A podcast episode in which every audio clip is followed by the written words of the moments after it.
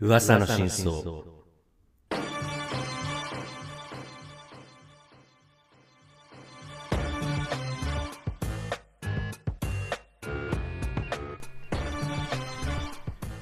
えー時刻は21時35分もありました、えー博士と人造人間をお聞きの皆さんどうも博士です人造人間です。はいじゃあ一発目のコーナーいきますか、はい。何ですか、一発目。えーこのコーナーは博士と人造人間が今週起きたニュースに独自の視点で意見を交換する新感覚トークバラエティ真剣30代しゃべり花コーナーです、は。はいい来ました。はすいませんあのちょっとしゃっくりが番番組始まって以来しゃっくりが出ましてちょっとここれれはまずいね思い行きが怪しくなってきましたうんってとこなんですけど、い。皆さん、ちょっとね、お聞き苦しいかもしれないですけど、うんうんもうちょっとね、ちょっ生とこれ生理現象なんで。はい。そうですねじゃあね、ちょっと一発目のニュース読むんで、それまでに直してください。はいわかりましたはい、じゃあ一本目のニュースいきますよ。ははい頼んますよおはい願いしまい。エッすチ聞いてます、今回も。はいピンピンですよはい。一本目のニュース、日本の格闘、すいませんね、皆さん。あのねしゃっくりが出てきたかな、いろんなしゃっくりはこっちだからはい、いきねますよ、一本目のニュース。 はい日本の格闘技団体大臣チャンピオンがナゴルノカラバスへ出陣ってことですね1本目ニュースえーアゼルバイジャンの男性総合格闘家でライジンライト級チャンピオンのトフィック・ムサイスムサイフ氏30歳が、えー紛争勃発のナゴルノカラバフへ戦闘に参加するために出立したムサイフ氏はアゼルバイジャン軍側に立って戦うムサイフの従軍についてはブラジルのスポーツ紙ガゼッタ・エスポルティーボの記者のブルノ・マッサミ氏が自身のツイッターで明らかにしたムサエフ氏はアゼルバイジャンの首都バクー出身で2013年からプロの格闘家として試合に出場している戦勝は16戦3敗だが最後に負け受けしたのは6年も前2019年12月のライジンライト級トーナメントではアメリカあすみませんライライジンライト級トーナメントではチャンピオンを死守しているえーナゴルノカラバフでの軍事衝突は9月26日にかけての深夜もつも続いている紛争当事国のアルメニアとアゼルバイジャンは重火器を活発に用い翌朝には戦闘の模様を撮影した動画が公開されたアルメニア側はアゼルバイジャンに対し同等の報復をすると発表したということですけどねこれ半端じゃないぞはい、もう何にも入ってきませんでした。情報として。何にも。マジで何にも。届いてないのが分かった途中からでも分かったでしょ、本当に。何も全く、も通信が途絶えたのかと思いました感じでう全くダメだったね、今回は、本当に。噛むし、そ して。何、まずねどうこれまあのまとめていって、ちょっと。ちゃんと言って。あの、まあ、簡単に。一言う行。と、 あのこれ、皆さん、まあ、ご存知の方多いと思いますけど、日本の格闘技団体、ライジンというね、格闘技団体があるんですけど、うんそれご存知ですか、まず。ここまでは大こ丈こま夫。で大丈夫ですかギリはいそのライジンでの、まあ、ライト級のね、チャンピオンのトフィック・ムサイフという選手がいるんですよ。あはいはい。はい。で、彼がね、アゼルバイジャンという国の出身で、うん。でアゼルバイジャンって国、今まだ結構紛争が続いてる国でして、ああね。うんでそのライジンのライト級チャンピオンでありながら、まあ、戦地に向かうと。ええはいそういうこと。でその戦争っていうのがまあかなり、まあ、あの活発化していて、まあ、今でもこう SNS とか動画の、ね、配信みたいな感じで、まあ、重火器を使った戦争がまあ報道されてるということでねうんで対戦国がまあアルメニアという国みたいなんですけど、まあ、アルメニアはアルバアゼルバイジャンに対して同等の報復をすると発表したみたいで、まあ、今後も紛争が絶えないだろうという感じになってるんですよね。はい最初からそう言ってすっごい分かりやすかったから今ね、これまあどんぐらい偉いことになってるかっていうと、まあ、例えて言う,、言うとですけどね、はいまあ、最近あの知ってる方多いと思いますけど YouTube で結構人気の、まあ、ライジンのねあの選手で朝倉未来って選手ねいると思うんですけどああ YouTuber としても成功してるね,、はいそうですねはいでまあ兄弟で有名で朝倉未来と朝倉海って、まあ、すごい強い2人がいて、はいまあ、その2人が、まあ、どっかと戦争あの日本がどっかと戦争になって戦地に行くみたいな、まあ、ニュースですよね。なるほど、はい、まあトップファイターがトップファイターが、あーまあそれは、この選手はね、かなり、まあ、愛国者っていうことをまあ公言してるわけではないんですけど、結構ね、こすう、ごいうんアゼルバイジャンっていう国をあの世界にあの知ってもらいたいっていう活動を結構やってる人で、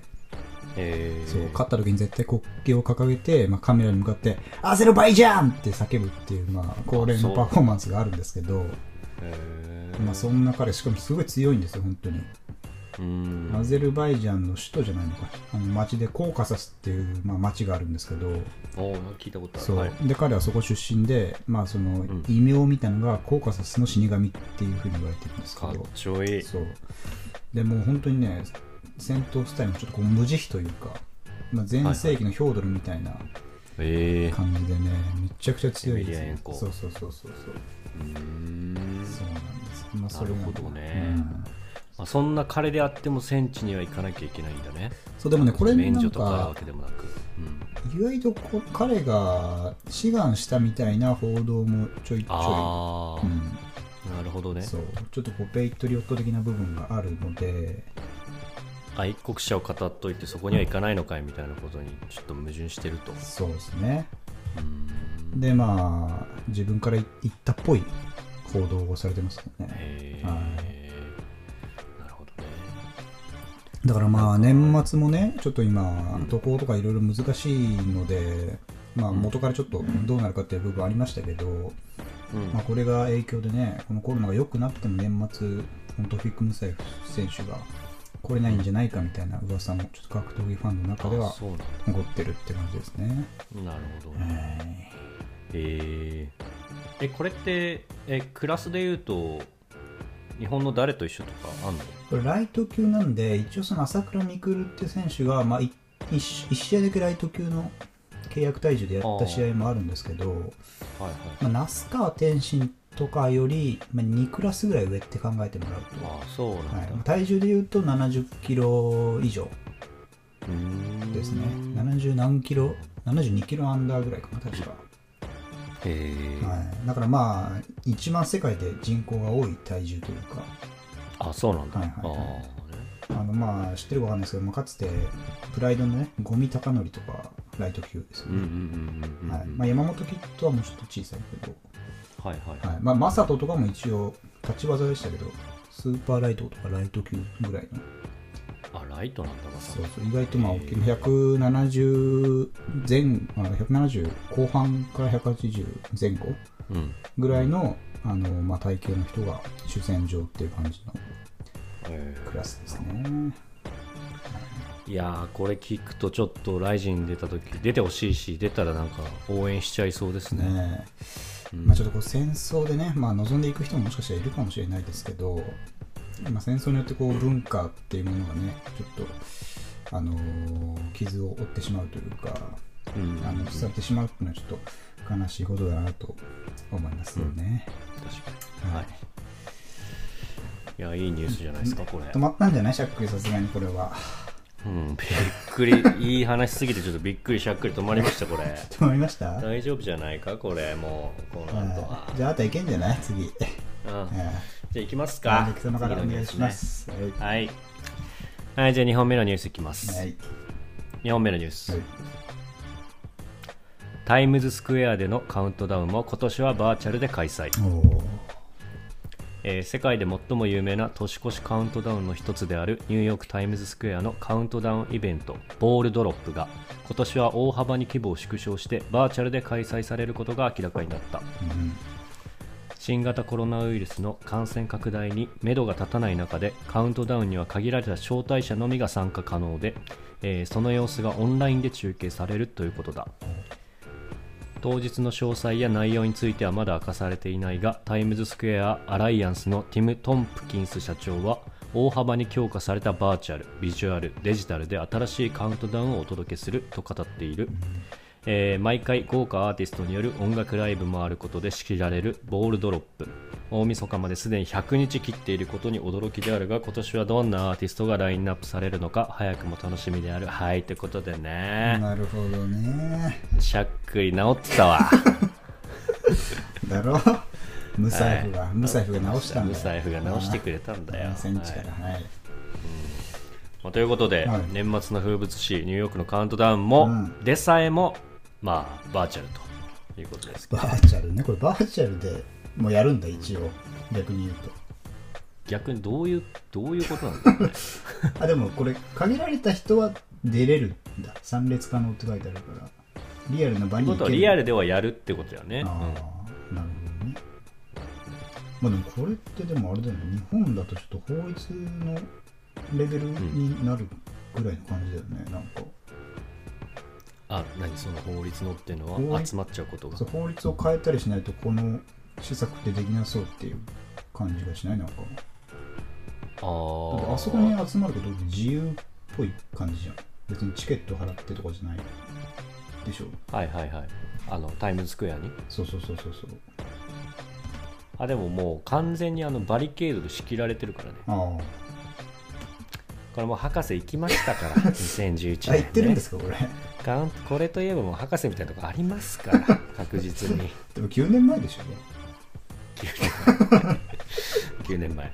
なんならもう2021は10年前じゃないですかやめてくださいよそんなねえその時を残酷にまあでもねどうでしたその行った時の雰囲気っていうのは まあ辛い辛い辛いよこれ何が辛いんですか楽しそうじゃないですかいやこれそもそもそんなみんな集まっていやいやあのメガネみたいな人さそうそうあれねメガネからニベアのこうねニョキッと銃のメガネが立ってるみたいな、そうあのなんだろうハットみたいなのみんなもらってあはさいはいはいにでみんなキスするんですけどあそうなのそうですそうですエロじゃんだからえ だってエロマウント エロエロパーティーエロマウントじゃん完全にエロパーティーじゃんしマウントも取ってないしエロくもないんだけエどロパーティーマウントじゃん絶対やめてくだ さいよ被害妄想いやこれあれなんですよ僕なんかこのシステムって、うんあのその早いもの順であタイムズスクエアにはいはい一番近いところからこう、まあ、100人キャパで収めてっあ、て、うん遅ければ遅いほど遠ざかるっていうシステムなんですけあーどなるほどねで僕がその時3時に行ったんですよあの昼間の昼間のうんそれでもうすごいもうすでに遠くてあそうなんだそうそうもうであのゲットらへんぐらいまで行ったってことゲットとなんてあのすげえ上の方のなんかクイーンズみたいなとこまでいやそんなのは言ってないけど、全然まだあのボールドロップのそのボールは全然見えるぐらい、あの東芝のサインとかは全然見えるぐあらあい、ボールドロップってどどこのこと言ってるその2000何年って書いてる上の、にうん、ボールがあって、それがこう降りてくるんですよ。あそうなんだそう、あんま見見目立たないけどね。なるほどで、そこで俺9時間待って。 で、9時間トイレ行けないんですよ。あしかもその時旅行中だからこう、電波もないから、あ、うんもうマジで9時間を待つっていう 人生初のただただ待つっていう暇すぎて途中で自分で1から10枚数えたりするぐらいやることないやつでしいややることないやることないその方がまだ楽しいぐらいょはいでちょっと前にね日本人の観光客とかいたんですよ男女のキなャるッほどキャしてたやつだとか、はいいはいはやもうそういうやつらとこれもう会話したくない知らんでもうよ一切話さしかすけがにしろよそこまで行 っ一た切ら話しかけませんでし俺たでもシャドウボーイそこまで行ったらでだいで9時間経って、うんあまあはしょるけどカウントダウンで花火と紙吹雪があすごい中、あうんあのジョン・レノンがかかってあでみんながこうカップルで来てるからキスするんですあああよはいはいあの多分友達同士で来てもまあ仕方なくするぐらいのあ雰囲気あええ私一人で泣いてましたからそこない 何泣きでですか泣いてました何泣きしたんです か最初はあの感動泣きですよあーマジのはいはい後半もう寂し泣きで したから完全涙の色変わったやつ、にね、まあ見えない前が東芝も見えないぐらいだもどうしようも全く見えない しねえそんなこともありましたよういやそまあそうそうういう辛いねですあのね甘酸っぱい思い出ありますから、ちょっとこんこ今年はバーチャルってことはちょっと寂しいです ね。経験者としては、経験者としてはね。いいんじゃないですか、そのぐらいの方が逆 に。これでまた選ばれたりしたらまた大変ですから、これ。そうですね。率が少ないから目立ちますからね、これ。涙が。 ねなんで泣いてるのって言われますかうんら。はい。はいちなみに私もあということでのうん玉美時代にあの芸祭の警備ってやったじゃないですかあ、ありました。あのー、下級生がはい無理やりはめられる、あのそうでー、す夜間通してはい警備兵しなきゃいけないですそうね。ですそうですまあその一応芸祭のお祭りを見守るみたいなやつがあってそれで各自ね2時間ぐらい持ち場についてこうお客さんの誘導とかをしてまた1時間戻ってもう1回2時間行くみたいなローテーションなんですよシフトがあったんだね。そうなんですでもう夜、まあ、誰とも話せないし相当暇なんですよね、はいはい。でその暇つぶしとして夜こう遅くなって暗くなってきた時にうん。結構玉火ってまあ山の方なんで、まあ、かなり真っ暗になるんですよ、なるなる。はい、で一応街灯とかあるんですけど、まあ、離れたところになるとかなり暗くてうんもう1メートル2メートル先の人の顔どんな表情か分かんないみたいなぐらいの暗さになるんで、はいは最後の方はあのめっちゃ人がいる中い。うんあの変な顔をするっていう暇つぶしをしてましたね、怖っ怖っはいこんなにいっぱい人がいるのに俺が変なこと変な顔をしてることを誰も気づいてないと思ってめっちゃ怖い。それがバレるかバレないかのスリルを楽しむっていううん。遊びを怖いな、それ。禁断の遊び見つけました今聞いたのが怖い。その時じゃないこの十何年経って。そうですあの時は言わなかったですけどあでも分かる気がする俺も同じ体験で、うんあのあれだあの女の子とエッチしてる時あのバックの時は変顔おいやめろお前バカがマウントしてんじゃねえかそれ結局マウントになってました気づきなあんた変な喋り方になっちゃったけど誰ですかね面接官みたいになっちゃいましたけどはい夢見がちだからあんたねなってない夢夢見がちだからねそれ流行るぞそれ、気をつけてうん、30号で夢見るのやめよ う、は見させてくれよ夢ぐらいない、はいということでじゃあ3本目のニュース、はいお願いしますえーデンマークでマクドナルドの公式 SNS に寄せられた顧客クレームにバーガーキングが勝手に回答していたというニュースですね、えー何かと比較されることの多いバーガーキングとマクドナルドですが特にバーガーキングはマクドナルドを意識しまくっているようですなんと、はいマクドナルドの公式あすみませんマクドナルドの顧客が公式 Facebook に寄せた苦情に対しマクドナルドに代わってバーガーキングが勝手に返事を書いて対応していたようですできない、はい例えばマクドナルドの顧客が2時間も待たされたという苦情を SNS に寄せるとバーガーキングはファストフードでさえのんびり行きたい日もあることでしょううちはあくまでファストフードですこちらワッパの無料クーポン券をどうぞなど、へー大きくもないのになぜビッグマックと呼んでいるんだという声には擁護するわけではないですが誰もスモールマックなんて望んでいませんよねでもこれが当社の通常サイズのワッパーですと無料クーポンをつけて返信などなどバーガーキングだけに神対応でマックファンを誘惑しているようですえーちなみにデンマークバーガーキングのこのキャキャンペーンはバーガーキングでは Facebook 上のすべての顧客の苦情に48時間以内に対応することを約束していると強調しているようですあということですけどらすっげえアメリカらしくて面白いじゃないこれあでもこれデンマークのニュースですすいません あすいません まあでそのアメリカでのね本本国でのあの仲の悪さが飛び火して、はいはい海外にもっていう感じはあるみたいですけど、なるほどね、はい面白いなは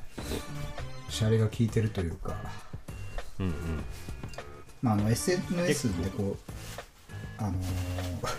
あるじゃないですか、 コメント欄みたいな。うんで、あそこのマックのあのコメント欄に、バーガーキングが、あのーあーバーガーキングのアカウントで、あのまあまあみたいな、うちはこんなクーポンとかつけてるんで来てくださいねみたいなうん、ことをやってるみたいですね。えー、マックはやっぱちょっと、おーい、お前が持ってきたや つ。マックはなんだ大人の大人ぶった対応でちょっとスルーなのかなやっぱこういうのはねもしかしたらこれやっぱ Mac 側もそこまであの SNS の Facebook とかのコメント欄まで見れないから途中まで気づいてなかったんじゃないかみたいな説もあるみたいですね。あそうなんですうね、ん、えでだんだんまあ気づいてきたけどまあ まあいい,、うんいいかみたいな。ー、いっかみたいな、、はいやなんかマック VS バーガーキング、い、うん。はい結構聞くじゃないですか、はいはい。なんか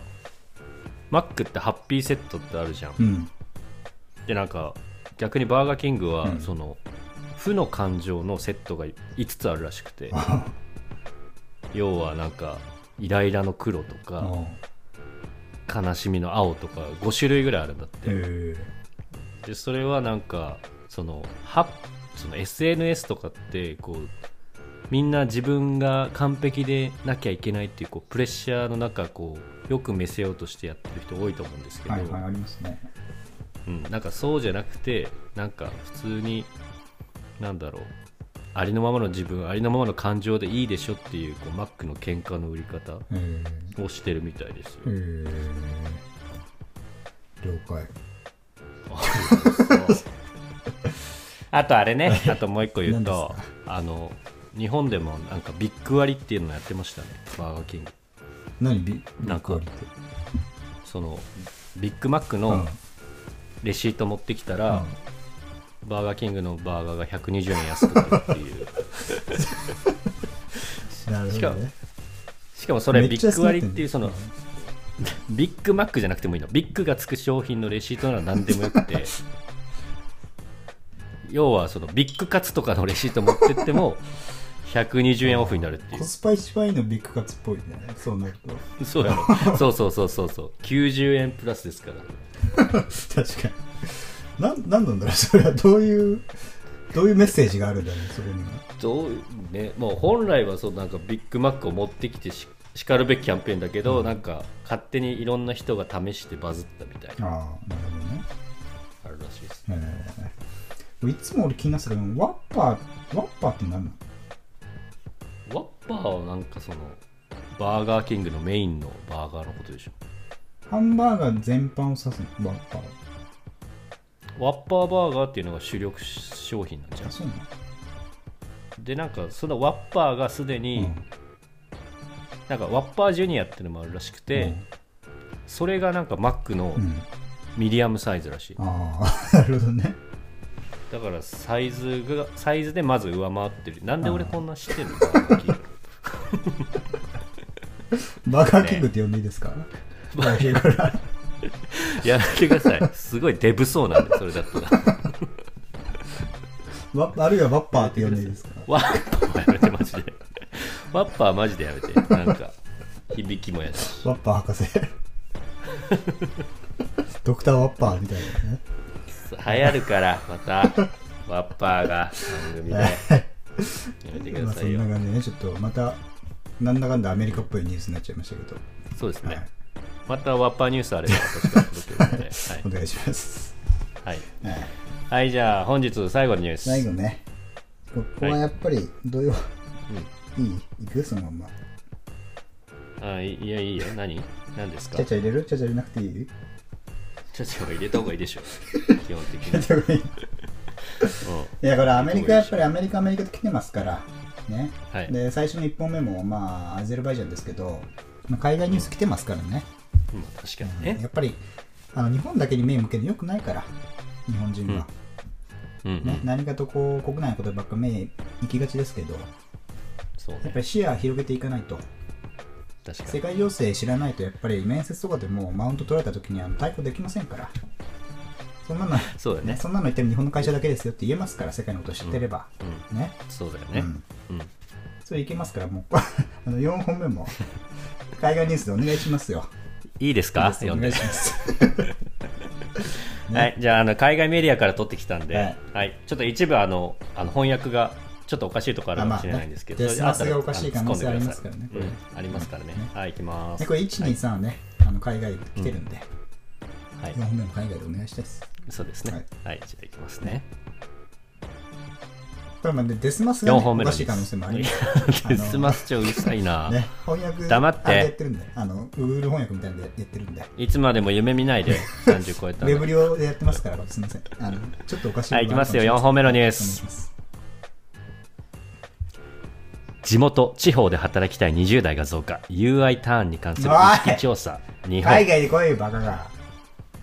えー新型コロナウイルスの流行やテレワークの普及をきっかけに地元地方で働きたい20代の増加の傾向にあると調査結果が発表された、あえー20代の採用をトータルにサポートする大手総合就職転職情報会社学ー上学上じどゃこ完こ全に日 本日本の会社じゃねが実施したアンケート調査によると UI ターンや地方での転職を UI 希望する人はターンとかで英語えよ。 65.8%になりいまだにわかんないよ、UI。愛って何えー今年5月の UI、ターンえってーどういう調査やつから29.7ポイント増加したそうだ U も別にえー愛新じゃな型いコロナウイルスの流行により家族なり地元に戻りたいと思うようになったという人が多いそうです。はい、ということでね。何何ですかこれ海外のニュース来ると思ったら完全に日本じゃないですかだから大手総合就職の転職情報会社、海外の会社かな、これ、学長が、あの実施したアンケート調査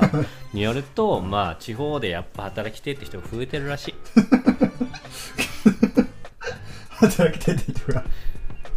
うん、増えてるらしい。うんそんな断言すると思わなかっ たカジュアルな断言増えてるんだって、もそうなんだう、はい、そうらしいですよ。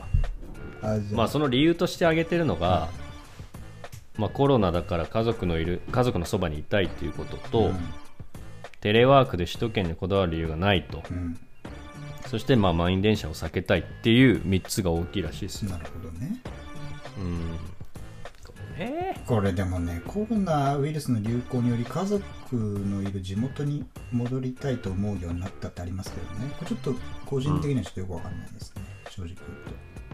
ああなるほどねうん家族のいる地元に戻る気持ちが分かんないってわこかんとないいです全然や戻ってる人いますけど 一目散に一目散に戻ってる人います一よつもいいことないぞ家族と一緒にいたって なそんなまあね手のひら返すのやめようあの、ね具合が悪いとかあったらそれは絶対いた方がいいかもしれないですけどうんうんそのね20代だったらピやンっぱピンしてるいた方がいいですよピンピンしてる30代はどうピンピンし ピンピンして健康的な30歳はどう実家にいたらまずい、もうダ メですよダメですないですか外に出てちゃんともういろんなことをあれしあれした方がいいですよダメですだかってコロナウイルスですからこれだって自分にかかって家族の人にもかかる可能性がね帰ってきたら高くなっちゃいますからまあ、全員感染のリスクね家そう族ですよまあ別に実家じゃなければいいいいだけの話ですけどねそううんまあいろんな事情がありますよねいろんな人にねそうですね、まあ地方ね、はいまあ、東京、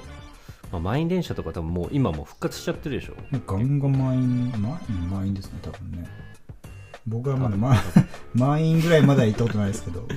そうかそうまかあそれなりに人は乗ってますよねそうだよね、うん確かにちょっと怖いなと思いますけどね福岡はちなみに満員電車とかあるんですかああでも東京みたいにギュイーンみたいにはならないけど急にはないうん、でもちゃんとフルで乗ってますね、のまあねそれはそれでまあ確かに変っちゃ変ですよねこの状況下では、うんうんそうだねまあでもなんだろうね単純に今までがおかしかったって可能性もありますよねまあ確かうに、んうんおかしいよあれ、ね東京、別に確かに東京じゃなくても全然いいですよ、うんうん、うんそういうまあ、まさに博士だって東京じゃない生き方になったじゃないですか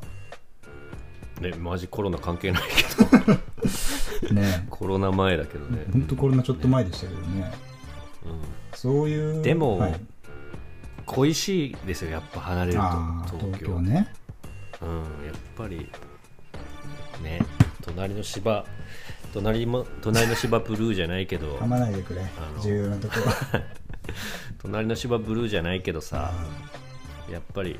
恋しくなるねどっちかどっちでそうでよね、本当ね。俺も別に近いけど、やっぱり東京っていろいろ楽しかったなとはうん思いますよね。よね、うんまあでも赤すあ赤坂じゃない浅草進出でしょまたそうですね。職が見つかればですけど。うんうん。ねまあ多分私もコロナもうちょっと落ち着けばあの出張があるはずなのであ、そうなんですか。はい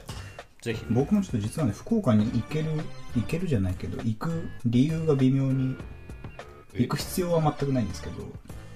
はいはい11月の二十何日ぐらいにうん、もしかしたら行くかもしれない。それなどういう言えるんですか理由は理由はちょっと前にやってた仕事が福岡でうん開催することがあって、はいはいちょっとそのまあ前職のはいそうですね関わってた部分もあるんで、はい別に行く必要は全くないんですけどはいかっこつけて行こうかなみたいな、はああなるほど、一客としてだけどってい、こそとうですねなるほど、勉強としてね、はいえーなるほうどん、決まりですねじゃあそれねこれまあありますよ初の豪華収録 30, 30何回にして初の初の対面対対面収録そう思うとすごいよね一回も別にこんなやってるけど対面してないっていうね確かにね多分全然面白くなくなるじゃん対面すると確かに対面した方が喋ることないよねうんかもよ恥ずかしいもんね目を見て話すのが誰かいてほしいと思うわ確かにねもう来ないでくださいじゃあ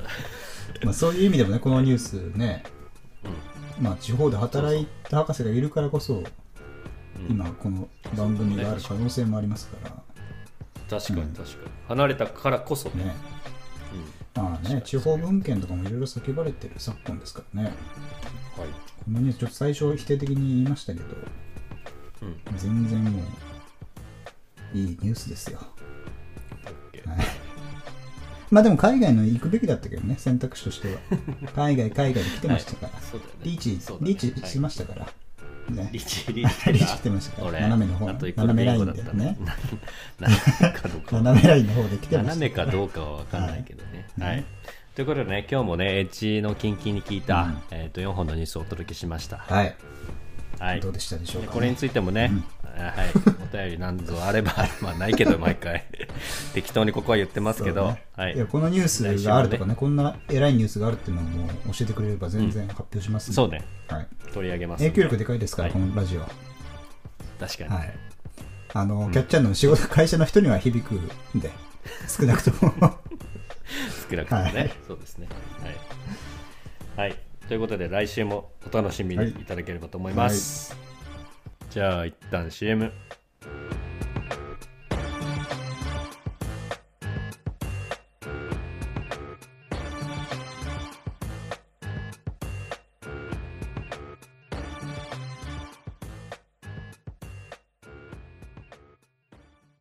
はい、じゃあね、キム・ジョンイルの死後でいきますか。はい、後継者であるところの後継者であるところの三男キム・ジョンの死後礼をしおれせよ。はい、フォローお願いしますよ、これ。